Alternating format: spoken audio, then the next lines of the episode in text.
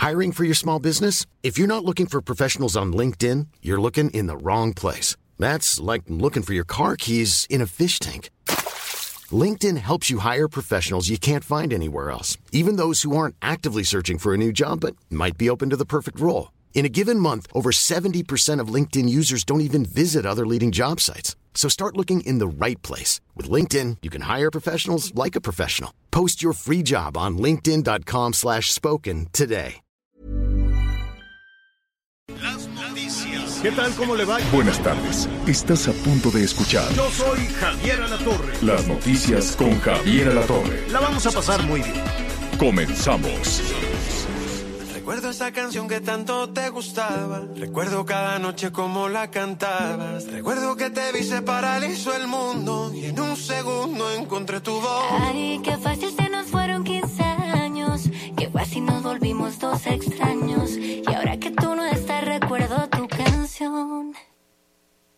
Quiero encontrarte en mis sueños, que me levantes a besos. Y aunque hoy estemos tan lejos, sigo escuchando tu voz. Quisiera darte la mano y Pues que sí. Resulta que siempre sí queremos encontrarnos en nuestro sueño. A veces, ¿eh? No siempre. Muy buenas tardes. Qué gusto saludarlos. Gracias por acompañarnos en las noticias con Javier Alatorre.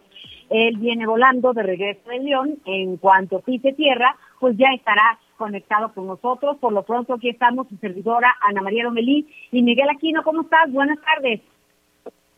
Hola Anita, ¿cómo estás? Me da mucho gusto saludarte. Saludos a todos nuestros amigos. Muchas gracias por acompañarnos en este jueves con mucha información. Oye, la canción que estamos escuchando, tú la seleccionaste, ¿verdad? Son así como de las que últimamente andas ahí escuchando, ¿correcto? ¿A poco, a poco no está como para pues, pues debes? Sí, como para ¿A poco no empezar la fiesta desde para Hay que empezar calentando motores, hay que ir poco a poquito. Oye, Miguel, pero fíjate que en medio de la información que está en desarrollo en este momento, pues sí me gustaría pues mandarle un abrazo, nuestro reconocimiento a doña Ifigenia Martínez, quien recibe hoy la medalla Belisario Domínguez a sus 91 años con una brillante trayectoria en la política, la academia y la diplomacia.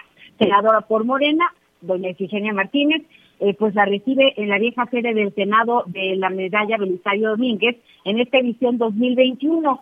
Y entre los innumerables logros, Miguel, de la premiada está pues haber sido la primera mexicana en obtener una maestría en economía por la Universidad de Harvard, la primera mujer en dirigir la Facultad de Economía de la UNAM y ser una firme defensora de la autonomía universitaria en 1968, además de desempeñarse como embajadora ante la ONU, entre muchas otras cosas en las que ella ha trabajado, una vida dedicada al servicio como funcionaria pública y, por supuesto, en la lucha de los derechos por las mujeres, Miguel. Sí, oye, y también comentar que además de la entrega a la senadora Ifigenia Martínez, también se le entregó la medalla Belisario Domínguez Postmortem a Manuel Velasco Suárez, sin duda un político de mucho de muchos años y que eh, finalmente de oposición. Entonces, el día de hoy se está llevando a cabo este evento que qué bueno que comentas sobre todo la trayectoria de la senadora, comentar también lo de don Manuel Velasco, porque la verdad es que en esta ocasión la entrega de la medalla Belisario Domínguez, pues se perdió en medio de las discusiones de que si asistía o no asistía el presidente, al final no asistió, estoy aquí precisamente viendo la imagen del evento en donde está el, secretario de Gobernación, Adán Augusto, a su lado está la presidenta del Senado, la ministra Tirol Sánchez Cordero, y bueno, pues aquí estamos precisamente viendo, pero pues felicidades, enhorabuena, y qué bueno que este tipo de reconocimientos en el caso de la senadora Ifigenia, pues llegan todavía eh, y que ella tiene la oportunidad de recibirlo en persona, ¿no, Anita? Pues sí, la verdad es que ahora sí, como dice, eh, pues esta sabia frase, eh, en vida, hermano, en vida, me da muchísimo gusto.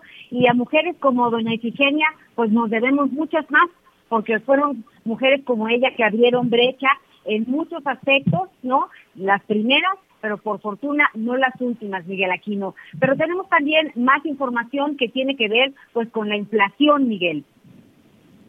Sí, el día de hoy salieron por ahí cifras que verdaderamente eh, pues nos tienen que llevar a la reflexión y sobre todo tratar de entender un poquito qué es lo que está sucediendo con las cuestiones económicas. Sabemos que ha sido difícil la recuperación, sabemos que en determinado momento pues ha, se ha sido complicado por el asunto de la pandemia, pero las cifras que son hoy publicadas por el Instituto Nacional de Estadística Geografía Informática, INEGI, pues nos hablan de un punto de inflación en donde esto representará pues un incremento, sobre todo en algunos productos de la canasta básica. Vamos a estar platicando en un rato más con nuestro especialista en finanzas, con Pedro Tello, para que nos comente exactamente qué es lo que sucede. Pero una situación que le preocupa a mucha gente, a la gente del día a día, este Anita, que tiene que comprar la canasta básica, que tiene que llevar la comida a la casa y sobre todo, bueno, que tiene que pagar los servicios. Ahorita con todo esto que se ha generado con el incremento de gas LP, también atención, se vienen los meses más complicados. El último trimestre del año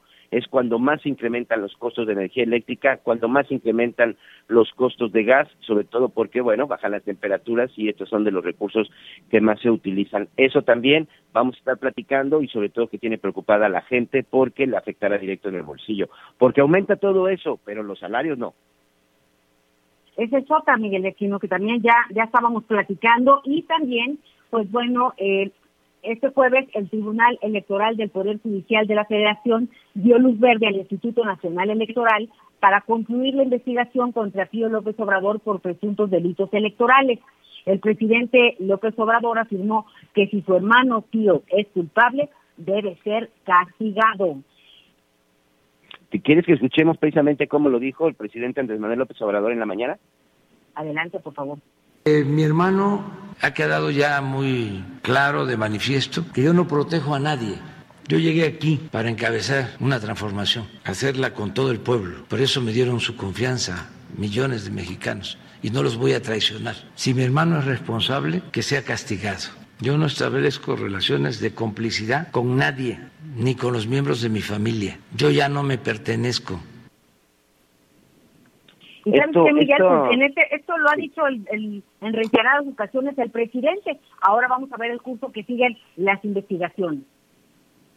Si recordemos un poquito a nuestros amigos que hace un año, bueno, pues a través de los medios, a través de un portal específicamente, Carlos Reyes de Mola, pues sacó un video en donde aparece David León, que es entonces, en el año 2015, era asesor del Partido Verde, específicamente trabajaba en el gabinete del entonces gobernador del Partido Verde en Chiapas, Manuel Velasco, y bueno, pues se ve el momento en el que le está entregando, eh, primero en un lugar público, después en un domicilio, le entrega pues unas bolsas de papel con dinero a Pío López Obrador, hermano del presidente, en donde se habla de una especie de cooperación, de un apoyo que para la campaña, cuando en ese entonces, bueno, pues no todavía no estábamos en campañas electorales, esto fue finalmente hasta el 2018. este video pues finalmente se presentó el propio David León, que en el gabinete de, del 2018 presentado por el presidente Andrés Manuel López Obrador, bueno, pues él fue el director coordinador general de protección civil y de pronto, bueno, pues ya desapareció de la escena con este tipo de videos. ¿Qué significa?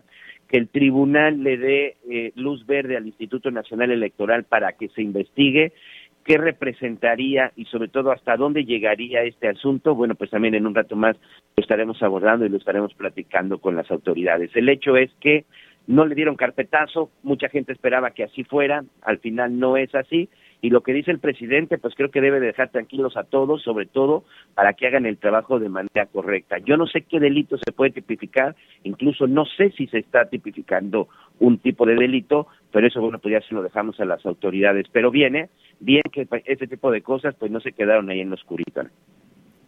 Y las contesta todas. Oye, Miguel, y también fíjate que tenemos hoy, eh, pues, ganador del Premio Nobel de Literatura, y hay que analizar mucho a este, a este ganador, a este pues escritor, ¿no? Él es, eh, aquí traigo el nombre, lo que pasa es que es complicado, es el novelista Abdul Razak Gurnah, reconocido por su penetración inflexible y compasiva de los efectos del colonialismo y el destino del refugiado en el abismo entre culturas y continentes. Suena complicado, pero ¿sabes qué? Dicen que eh, hay veces que el resultado es destino. Este hombre habla de una manera muy particular de los refugiados, de los migrantes.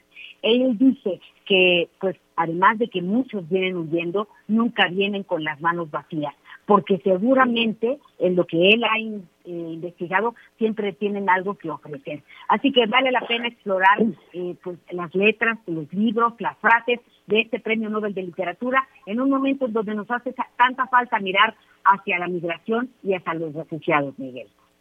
No, y la lista y la fila de personas que están solicitando asilo. Bueno, ya me metí sin saludar. Me da hola, hola. Eh, mucho gusto acompañarlos, Anita Lomelí, Miguel Aquino. Eh, bueno, ya sabe que, que de pronto las líneas aéreas y demás pueden hacer su mejor esfuerzo, pero llegar al aeropuerto de la Ciudad de México puede ser una, una odisea. No sea uno diputado y entonces sí te trasladan a todo dar de un lugar al otro eh, y, y va muy bien, pero bueno, todo bien. Eh, saludos a Guanajuato, estuvimos por allá en Guanajuato, al ratito les, al ratito les platico, les mandan muchos, este, muchos saludos, les mandaron zapatos, botas, cintos y todo, pero pues vamos Ah, viendo, vamos, vamos viendo cómo se portan Anita y Miguel, ¿eh? Oye, pues estamos pendientes. Pero, pero te incorporabas a la conversación, Javier. Bienvenido. Qué bueno Ya, que lograste eh, aterrizar eh, tiempo. exactamente, tenemos muchos tenemos eh, muchos temas que están en, desarrollo, la medalla de Belisario Domínguez con todo el chipizape que hubo, que el presidente dijo que no va, que porque le, le- la investidura, en fin, ¿no? Todas estas situaciones que básicamente distraen de lo importante, ¿no?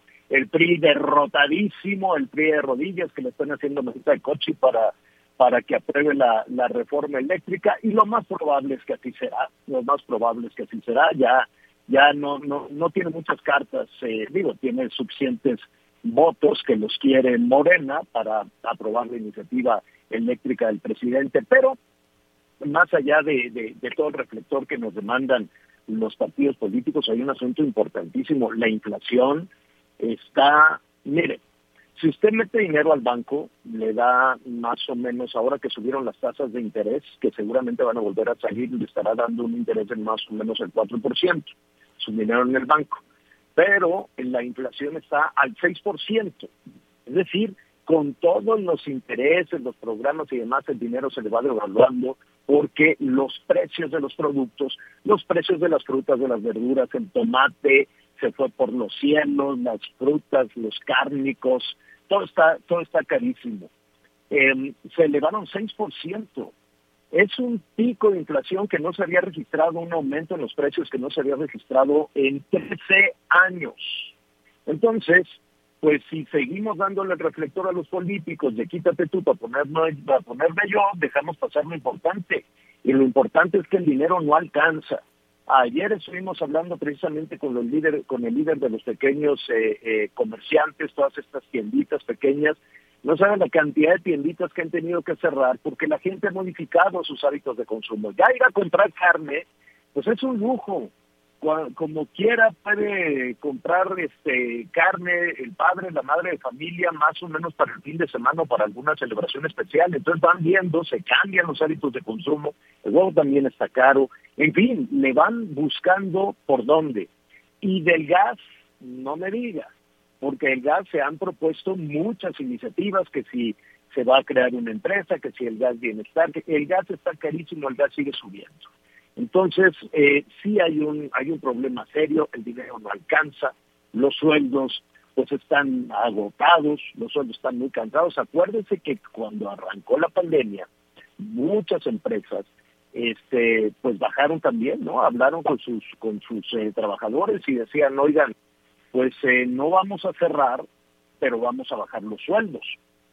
Y muchas trabajadoras y trabajadores lo aceptaron, dijeron, pues de quedarme encerrado en la pandemia sin nada, a recibir, eh, pues no necesariamente la mitad, aunque en algunas ocasiones se fueron a la mitad, pues de la mitad. Y antes de eso, la austeridad también que se había anunciado para los trabajadores del gobierno, para los trabajadores burócratas, primero hubo unos recortes este, muy grandes en, el, en los ingresos, en los sueldos. Entonces dijeron de, de, de, de, ¿cómo se llama?, de jefe de departamento para arriba, pues se van a, bajar el sueldo, que tampoco cree usted que el sueldo de la burocracia, tampoco cree usted que el sueldo de un jefe de departamento, de un director de área, es tan bueno. Hay sí unos picudos, ya los políticos, ¿no? Los, los que han vivido todo el tiempo del presupuesto, que sí ganan muy bien y que también les reportaron. El hecho es que hubo despidos, se cerraron desde 2019, desde antes de la pandemia, se cerraron muchas áreas, hubo muchos despidos, hubo reducciones de sueldos. Desde ahí, eh, digamos que los ingresos comenzaron a, preocuparse, comenzaron a bajar, personas que buscaban uno o dos empleos, o, personas que, aquí decimos, se reconfiguraron y buscaron la posibilidad de encontrar un negocio de otro tipo, tal vez irregular, tal vez en, tal vez en las calles, poner un puesto, poner un, un negocio, dependiendo de la creatividad y, de las habilidades. Los, los mexicanos somos muy buenos para eso hay grandes emprendedores, pero aumentó la, las, em, como la irregularidad, pues, ¿no? Los, los trabajadores no registrados que, que de alguna manera pues buscan la manera de sobrevivir. A eso súbele después la pandemia, donde los suelos fueron por el caño, donde muchas empresas no lo lograron, muchas empresas tuvieron que sobrevivir, este, y el ingreso laboral, lo que los especialistas dicen, que, eh, llaman pobreza laboral, es eso, que ya los ingresos no alcanzan para lo básico para muchas familias. Muchas familias que no estaban eh, consideradas en, en pobreza porque tenían alguno de los satisfactores resueltos, pues cayeron en pobreza. Es decir, 19, 20 y 21, la pobreza en nuestro país aumentó. Además, esa, esa es una realidad medible ahí está, ¿no? Aumenta la pobreza, aumenta la pobreza laboral, es decir, los ingresos familiares no alcanzan y eh, cambian las prioridades del gasto. ¿En qué gastaron las familias mexicanas de acuerdo al INEGI? En medicinas. El 40% de los ingresos se fue en medicinas, que por cierto no hay, que por cierto se hicieron más caras, que por cierto en un gesto de buena voluntad de, de querer reconfigurar también todo el proceso de, distribución y de abasto de medicamentos, pues salió peor el caldo que las albóndigas porque este, nos quedamos sin medicamentos, en fin, todo ese tipo de cosas sumadas, pues nos están aventando a un tercer trimestre del año nublado, difícil, con una inflación que hoy el, el INEGI puso en el 6%. Y más allá de las cifras, de los anuncios, de los porcentajes, la realidad es, que nos lo digan nuestros amigos en contacto arroba Javier Alatorra y estamos esperando todos sus correos de voz y sus mensajes. Díganos, ¿usted le alcanza más le alcanza igual que el año que el año pasado? ¿Usted qué ha tenido que hacer para superar estas maromas? Ayer nos decían muchos de esos negocios, pues como bajaron las ventas y subieron los eh, los productos que ahí se vendían a las familias mexicanas, pues tuvieron que cerrar también.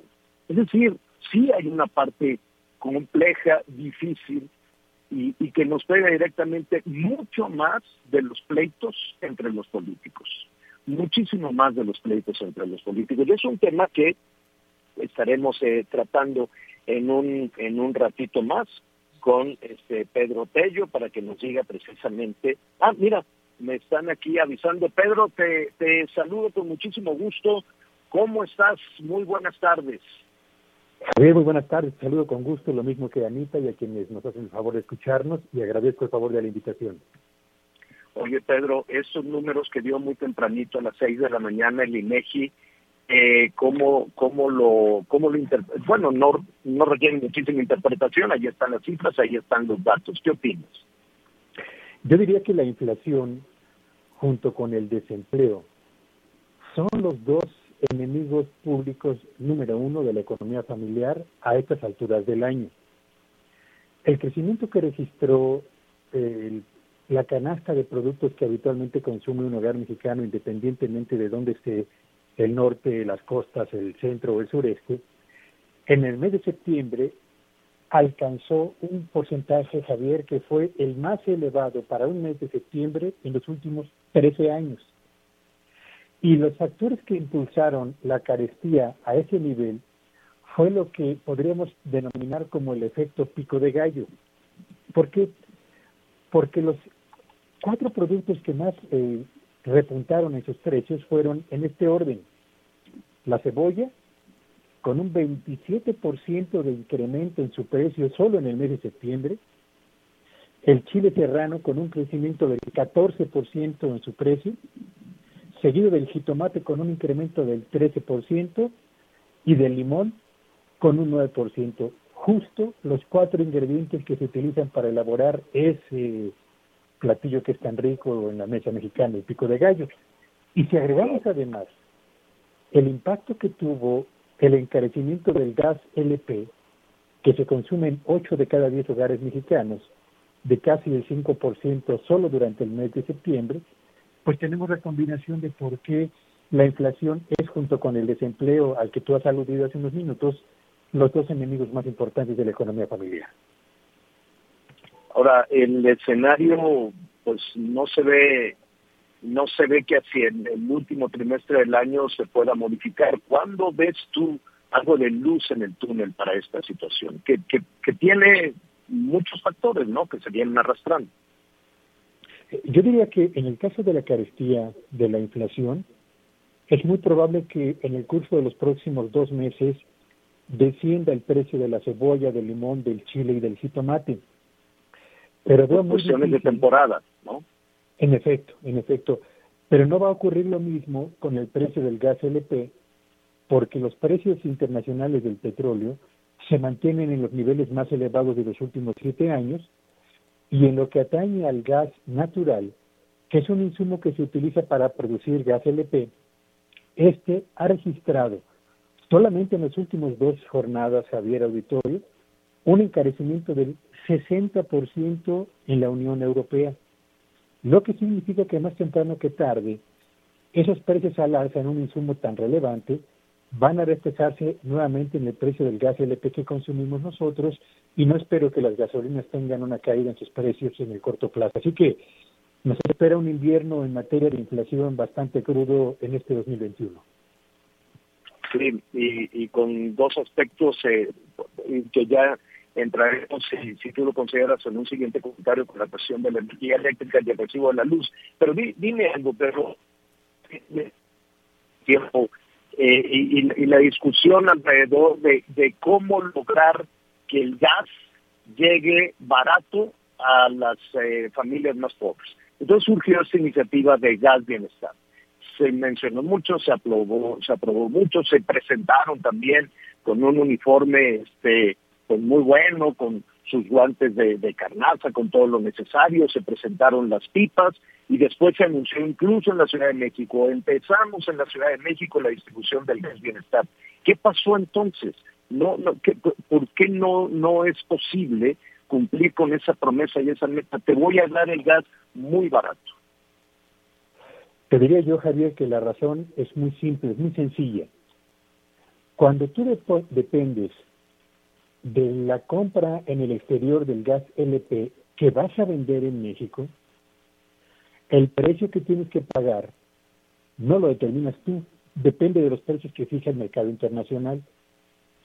Y podrás tú decretar en México un tope al aumento en los precios del gas LP, pero si tú estás pagando cada semana un precio más elevado por la importación de ese insumo, más temprano que tarde vas a tener que reflejar en el precio que paga el consumidor final ese incremento en los costos. Eso es lo que ha ocurrido con el gas LP. Yo diría que inclusive en esta semana que está corriendo, en 19 entidades federativas, el precio que se está pagando por el kilo del gas LP es mayor al que existía antes de que se decretara el control de precios. Así que, en, en suma, Mientras dependas de la importación de insumos, dependerás de los precios que se originen fuera de tus fronteras, hagas lo que hagas en el territorio nacional. Oye, Pedro, eh, hay personas que hacen un esfuerzo por tener un, un ahorro, ¿no? Eh, por, por buscar algún mecanismo, eh, evidentemente una institución bancaria, hay quienes lo buscan de otra pero si el interés que te puede dar el ahorro es de más o menos, corrígeme si me equivoco, del 4%, 4.5 creo que creo que, que se estableció, y la inflación es del 6%, eh, mal negocio. El, el más eh, terrible negocio. Eh, eh, yo creo que esa es quizás una de las cuestiones que tendríamos que estar preguntando a los bancos. Si pretendemos que este país se bancarice, es decir, que la mayor cantidad de mexicanos utilice los eh, servicios bancarios para sus operaciones de compra, venta, ahorro, inversión, etcétera, lo que tendríamos que hacer en primer lugar, Javier Auditorio, es crear condiciones que hagan que el consumidor mexicano se sienta atraído por lo que puede obtener en un banco. Pero si vemos que lo que el banco le está pagando al ahorrador mexicano por mantener sus recursos en alguna cuenta de ahorro es menor que el avance de la inflación, lo que significa que estará perdiendo poder adquisitivo.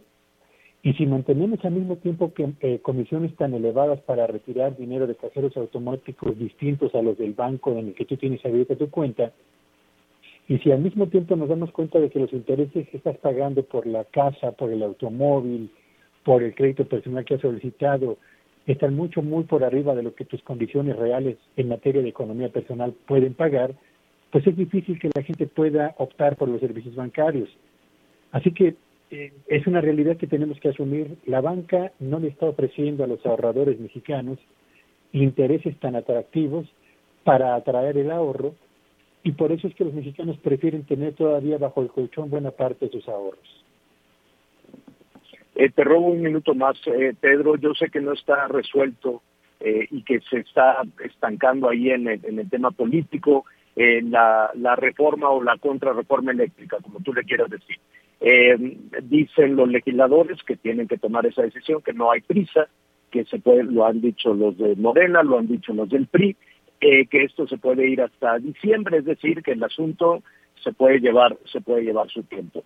Pero independientemente de eso, la, la motivación, la filosofía de esta reforma eléctrica, por lo que hemos visto hasta este, hasta este momento, que hay que entenderla muy bien, es llevar la energía eléctrica a todo el país y que sea más barata, que el recibo de la luz efectivamente sea más barato y que alcance a todos aquellos eh, que están pues en una situación de marginación y que puedan tener energía eléctrica.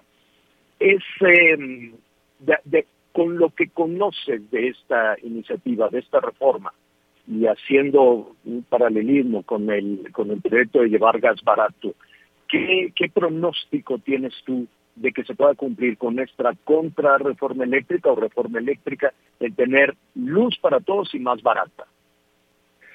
Yo diría, Javier, que una cosa es el deseo gubernamental y otra cosa es la realidad imperante. El deseo lo has expresado muy bien, llevar electricidad a todos los hogares a un precio más barato.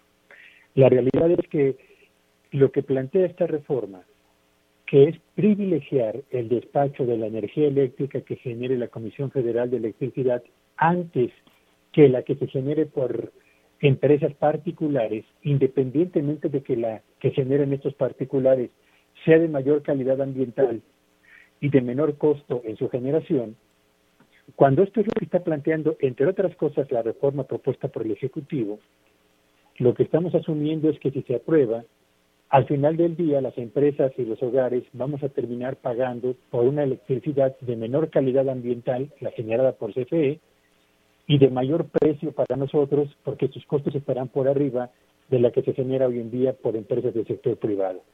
Y cuando esto está ocurriendo en un país en el que lo que está haciendo falta es restarle estrés a la economía familiar, pues estamos frente a una decisión gubernamental que lejos de apuntar hacia el bienestar, lo que hará es complicar la ya de posible situación que enfrentan los hogares por desempleo y por la carestía. Pedro, eh, son dos temas eh, complejos, ¿no? Navegar entre la buena voluntad y, cómo aplicarlo y cómo lograrlo eh, es una situación muy difícil que todavía nos llevará pues varios varios comentarios. Por lo pronto, te agradezco muchísimo. Gracias, Pedro, asesor financiero. Abrígate, va a bajar un poquito la temperatura y va a llover durísimo, o por lo menos eso dice el pronóstico esta tarde. Pedro Tello, muchísimas gracias. Gracias por el favor de la invitación. Un saludo a todos y buenas tardes. Gracias, buenas tardes. Damos una pausa. Regresando, le voy a decir efectivamente, todo este pronóstico habrá hasta granizo. Y todavía hay estados ahí muy nerviosos porque Llega la tormenta y se desbordan las presas. Volvemos. Sigue con nosotros. Volvemos con más noticias. Antes que los demás. Todavía hay más información. Continuamos. Bueno, pues eh, escuchaba eh, a nuestros eh, compañeros Miguel Miguel Aquino, Anita Lomelí hablando de Pío López Obrador. ¿Quién es Pío López Obrador? Es hermano, es hermano del eh, presidente, el presidente López Obrador. Y hubo un, un, una situación, hubo un escándalo. ¿Se acuerda usted de David León, el que era el responsable de, de protección civil? y después eh, pues estaba ahí escalando también a tener un acto público cuando vino pues esta revelación en la cual había unos videos en donde David León entregaba dinero eh, fue grabado, ¿no? Fue grabado el hermano del presidente, decía que tenía una Biblia, es decir, una libretita donde iba anotando todas las aportaciones que, se le daban en, eh, en ese momento. ¿Para qué era ese dinero? pues no se tiene la certeza. ¿Quién tiene que investigar? Este tema es delito, no es delito, este que resolvió el Tribunal Electoral al respecto. Me da muchísimo gusto saludar en este momento al ex consejero del Instituto Nacional Electoral, Marco Baños. ¿Cómo estás, Marco? Muy buenas tardes. Estimado Javier, muy buenas tardes. Te saludo con mucho afecto, lo mismo que tu amplísimo auditorio y, por supuesto, a Ana María Lomelí también con muchísima aprecio. Gracias. Te acordarás entonces de esa revelación, ¿no? De, de, de aquello se convirtió también en un, un escándalo, el hermano del presidente recibiendo dinero presuntamente para eh, para Morena. No lo no lo sabemos con precisión. De ahí dependerá una investigación. ¿Quién tiene que investigar? Antes de, preguntarte, Marco, ¿quién tiene que investigar eso que vimos? ¿Es un delito? Bueno, si ese dinero tiene un origen eh, proveniente, por ejemplo, de áreas de gobierno, de empresas privadas, por supuesto que tiene eh, un, eh, significa un delito tanto en cuestiones penales como una falta de tipo administrativa eh, que debe ser sancionada en todo caso. Y eso es lo que justamente tendrá que hacer la investigación de fondo de parte del, del Instituto Nacional Electoral. Recordemos que Morena obtuvo el registro como partido político en ese mismo año y presuntamente el dinero que le entregó eh, David León al hermano del presidente, a Pío López Obrador, pues sirvió eh, para el procedimiento de constitución del partido eh, de Morena. Y eso es lo que hay que ver, si lo usaron para eso, de dónde viene el dinero y si también, por ejemplo, eh, tuvieron ellos eh, utilización de dinero para la cuestión relativa a las campañas del año de 2015. A ver, eh, un poco, un poco para poner el antecedente y para ver hasta dónde es delito y hasta, hasta dónde no. Un partido político, además del dinero que recibe del INE, eh, puede recibir dinero de particulares en México. Sí puede recibirlo, pero exclusivamente de militantes, de sus propios candidatos, de los simpatizantes del partido, pero tiene eh, un tope que generalmente establece sobre la base de un 10%, por ejemplo, del tope de los gastos de campaña. Si un tope de campaña tiene el valor de 2 millones de pesos, pues entonces eh, las aportaciones de los simpatizantes que podrían ser superiores a 400 mil pesos, es decir, al 10% del monto global del de gastos de campaña. Es decir, eso lo regula eh, la ley electoral y lo regula el reglamento de fiscalización del Instituto Nacional Electoral. Y cada hay una campaña, el INE fija los puntos, las aportaciones máximas que simpatizantes, que eh, personas militantes del partido y que los propios precandidatos o candidatos pueden aportar a sus a sus campañas porque se toman en consideración también esas aportaciones y tienen obviamente un determinado límite. Pero si ese dinero proviene de eh, lo que la ley refiere fuentes prohibidos una instancia de gobierno por ejemplo una presidencia municipal una secretaría de un gobierno específico de un instituto eh, autónomo pues todo ese eh, tipo de aportaciones son prohibidas o si provienen por ejemplo eh, de la iglesia, de partidos políticos extranjeros, en fin, todo eso está prohibido por ley, pero eh, los particulares, militantes, candidatos, precandidatos, le pueden aportar a sus partidos hasta los límites que establece eh, el Instituto Nacional Electoral para las campañas de orden federal y lo que los órganos electorales de los estados establecen para las campañas locales. Así es, en este en este caso pues se tendría que investigar y se tendría que confirmar el origen del dinero.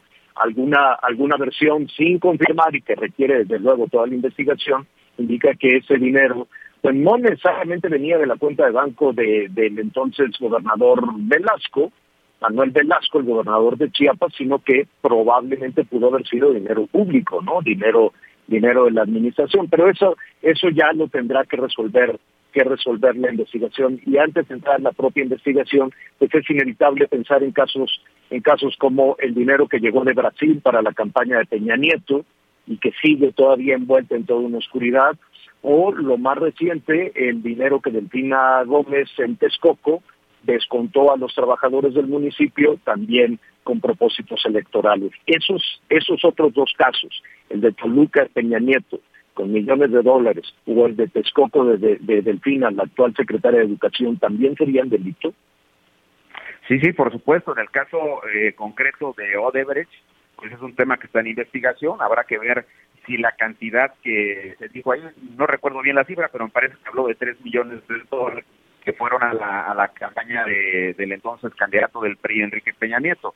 Si eso se demuestra, pues entonces le va a significar una multa al Partido Revolucionario Institucional. Vamos a suponer por un momento que eso se demuestre, pues en términos de los eh, lineamientos, reglamentos vigentes, pues la multa tendría que ser del doble, como 6 millones de dólares este, aproximadamente. Y evidentemente también se tendrá que revisar si hay eh, responsabilidades de orden penal de quién y a quién y cómo se sancionarían estos eh, responsables adicionales. El caso reciente que, que se vivió en el municipio de Texcoco, donde la entonces presidenta municipal, eh, Delfina Gómez, hizo descuentos a los trabajadores, ya lo ya lo sancionó el, el Instituto Nacional Electoral porque eh, ahí fue una situación irregular que no solamente ha pasado pero por qué fue menos por qué fue menos la sanción bueno. Sí, ¿por qué, ¿por qué la sanción en el caso de Delfina fue menor? Bueno, porque en el caso concreto de, Delfina, los eh, descuentos que, le hicieron a los trabajadores eh, rondaron el monto de los eh, 2, 3 millones de pesos y esa cantidad se, se dirigió directamente a financiar la campaña de Delfina para eh, viendo una diputación federal y luego después el caso de la gubernatura. Entonces, eh, lo que el INE eh, fue por el monto y obviamente se dio eh, vistas a otras autoridades para que se determine si hay un delito eh, que se pueda sancionar por vía penal en atención a que es indebido la retención de dinero, el descuento de dinero del salario de los trabajadores y que esto se canalice hacia el, hacia el partido. Lo que dijo Morena en defensa de Delfina es que los trabajadores le habían pedido que ella hiciera los descuentos y que para eso había un formato especial que firmaban de consentimiento los trabajadores.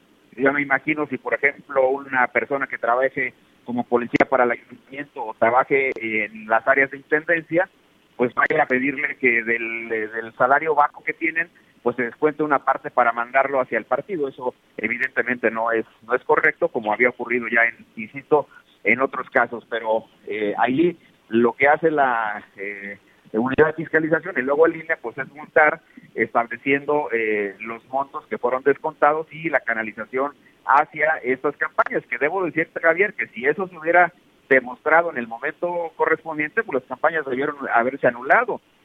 ¿Por qué? Porque pues evidentemente ningún candidato puede recibir eh, dinero de entes prohibidos y cualquier ente de la administración pública es una instancia que no le puede mandar dinero ni a los partidos ni a los candidatos. Entonces, son diferenciados, pero aquí estamos hablando primero de que el INE tendrá que hacer la investigación de fondo. De hecho, justamente lo que hizo ayer el tribunal es decirle al INE, revisa primero si las quejas que se presentaron en contra de Pío López Obrador están o no prescritas. Es decir, si tú estás dentro de los plazos para que puedas investigar. Si tú estás en esos plazos, entonces entra y revisa la parte de fondo, determina de dónde viene el dinero, a dónde fue el dinero, y entonces decide si eh, estableces una multa de carácter económico, si sancionas al partido y también a López Obrador, a Pío López Obrador, no al presidente, eh, y eh, determinas también si le das vista a otras autoridades para que se revise ese tema. Es decir, lo que resolvió ayer el tribunal en este caso es estrictamente procesal le dijo eh, a Pío López Obrador, no eh, estoy claro de que haya prescrito este asunto, no le doy la razón al proyecto del magistrado José Luis Vargas, eso fue lo que dijo, dijo la mayoría de los otros seis magistrados y magistrados, y entonces le ordenaron al INE que continúe con la investigación, porque el asunto que se resolvió fue una impugnación de Pielo Soprador diciendo que estaban prescritos los asuntos.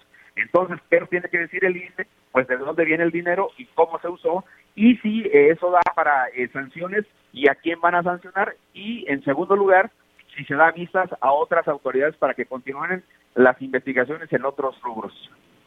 ¿La sanción va hacia los partidos políticos eventualmente? La sanción iría a los partidos políticos, pero también se le podría imponer una multa directa a Pío López Obrador. Eso también, a reserva de que, insisto, si eso constituye un delito, porque no sabemos de dónde viene ese dinero, pues entonces él podría ser también este, enjuiciado ante la Fiscalía General de la República, que concretamente lo haría la CEPADE, que es la, la especializada en los delitos electorales, para determinar si es un delito y ver qué tipo de sanción se le impone en su caso, si es que así fuera la vista del INE, a Pío López Obrador. Pero en principio, eh, el, que tiene que, el que tiene que empezar a trabajar es el INE. Exactamente, el INE es el que tiene que eh, hacer la investigación.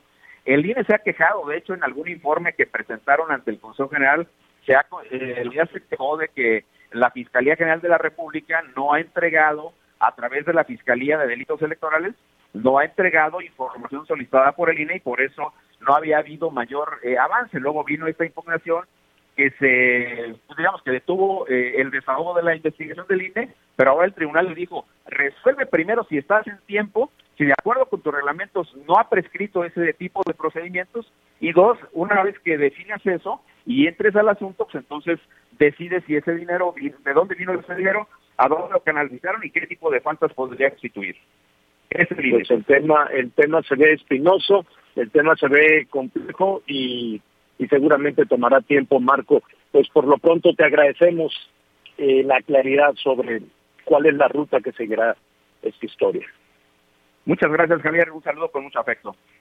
Gracias. Es Marco Baños, ex consejero del Instituto Nacional Electoral. Hacemos una pausa y volvemos. Sigue con nosotros. Volvemos con más noticias. Antes que los demás. Todavía hay más información. Continuamos. Ya estamos de regreso aquí en el programa de Javier La Torre y hoy queremos platicarles de una muy buena alternativa para mejorar nuestra salud. Sabemos que ya vienen eh, fechas importantes en donde probablemente nos reunamos con los amigos, el cambio de clima, que ya empieza a hacer estragos de las enfermedades respiratorias entonces es muy importante seguirnos cuidando esta pandemia y sobre todo proteger a toda la familia y ese sector de la población que había estado guardado durante mucho tiempo. Hablamos de los niños que ya regresaron a clases y también hay que protegerlos. El Instituto Politécnico Nacional desarrolló un tratamiento maravilloso que están usando miles de personas para mejorar su salud, que es el factor de transferencia. Este tratamiento nos garantiza elevar nuestras defensas, que son tan importantes, hasta un 470%. Tomar todos los días el factor de transferencia nos garantiza protegernos de los contagios y además ayudarnos a resolver problemas de salud que estemos padeciendo. Tenemos pacientes con cáncer, diabetes, lupus, obesidad, hipertensión, problemas cardiovasculares, artritis reumatoide, que han tenido excelentes resultados porque han notado mejorías desde la primera semana. Donde también tenemos excelentes resultados es en las enfermedades respiratorias, desde las alergias, asma, bronquitis, neumonía, pulmonía. Y lo que les platicaba del cambio de clima, pues es para no enfermarnos ni siquiera de una gripa. Entonces, tomar el factor de transferencia desde la primera semana nos garantiza una elevación extraordinaria en nuestras defensas.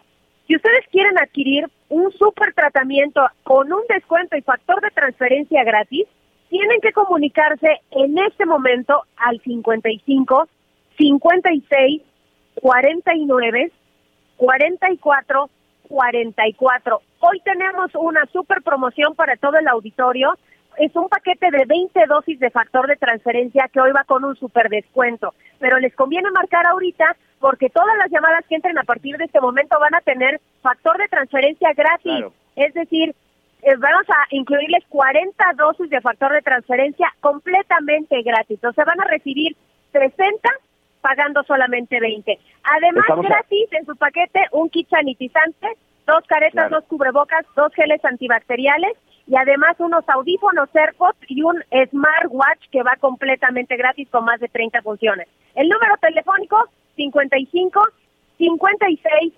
49 44 44. El 55 56 49 44 44 y a seguirse cuidando, tomando el factor de transferencia y continuamos con más aquí con Javier Alatorre.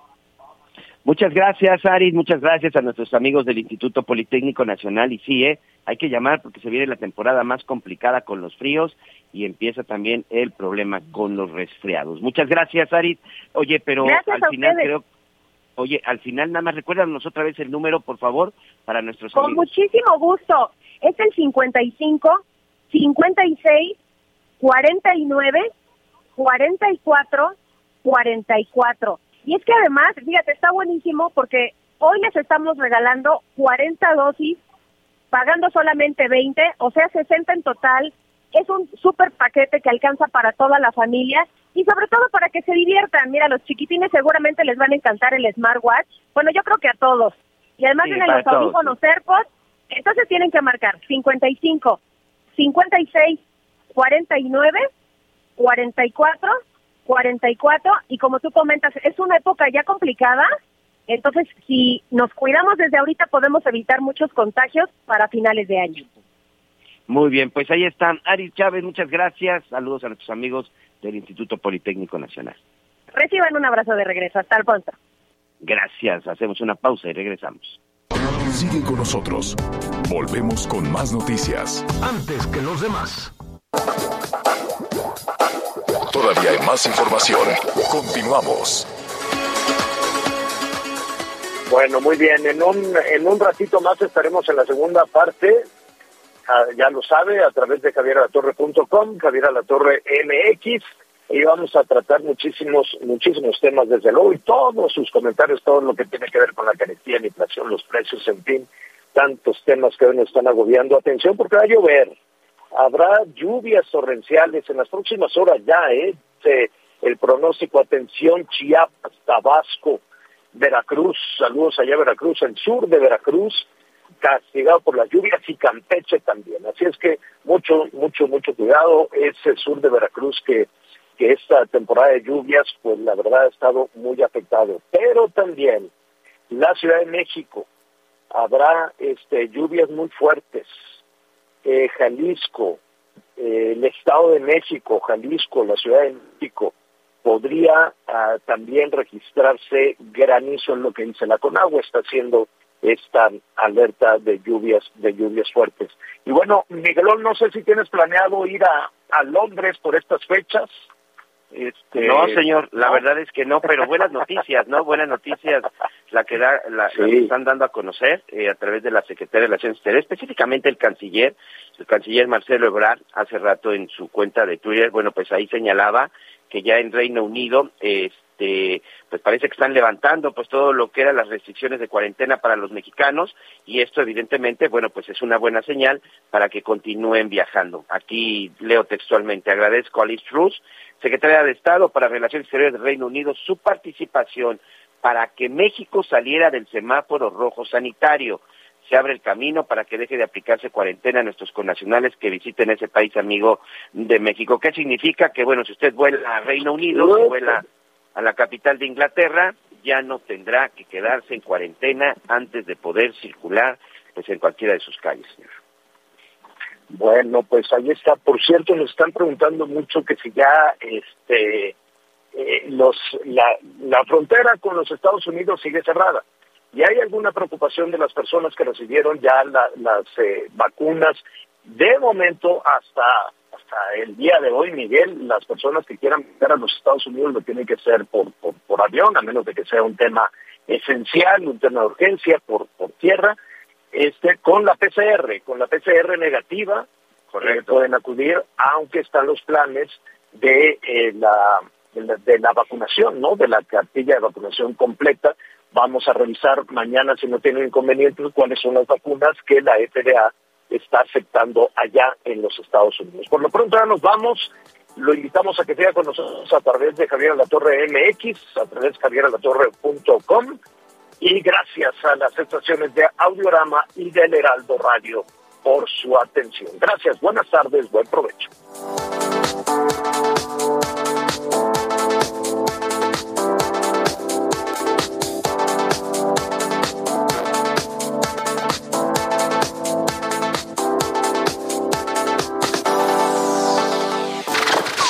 Gracias por acompañarnos en Las Noticias con Javier La Torre.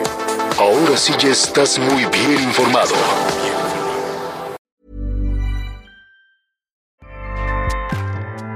ACAST powers the world's best podcasts.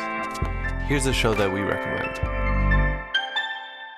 The Real Housewives is a guilty pleasure for most, but if you're looking to not feel guilty about that pleasure, tune in to Everything Iconic with me, Danny Pellegrino, where I break down all the messy moments and behind the scenes antics of Bravo's popular franchise. And on Everything Iconic, I also interview celebrity guests like Kelly Ripa, Kiki Palmer, Drew Barrymore, Cameron Diaz, and more about their guilty pleasures, their past work, and so much more.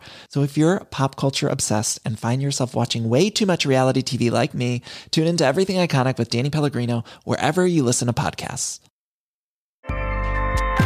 ACAST helps creators launch, grow, and monetize their podcasts everywhere. ACAST.com.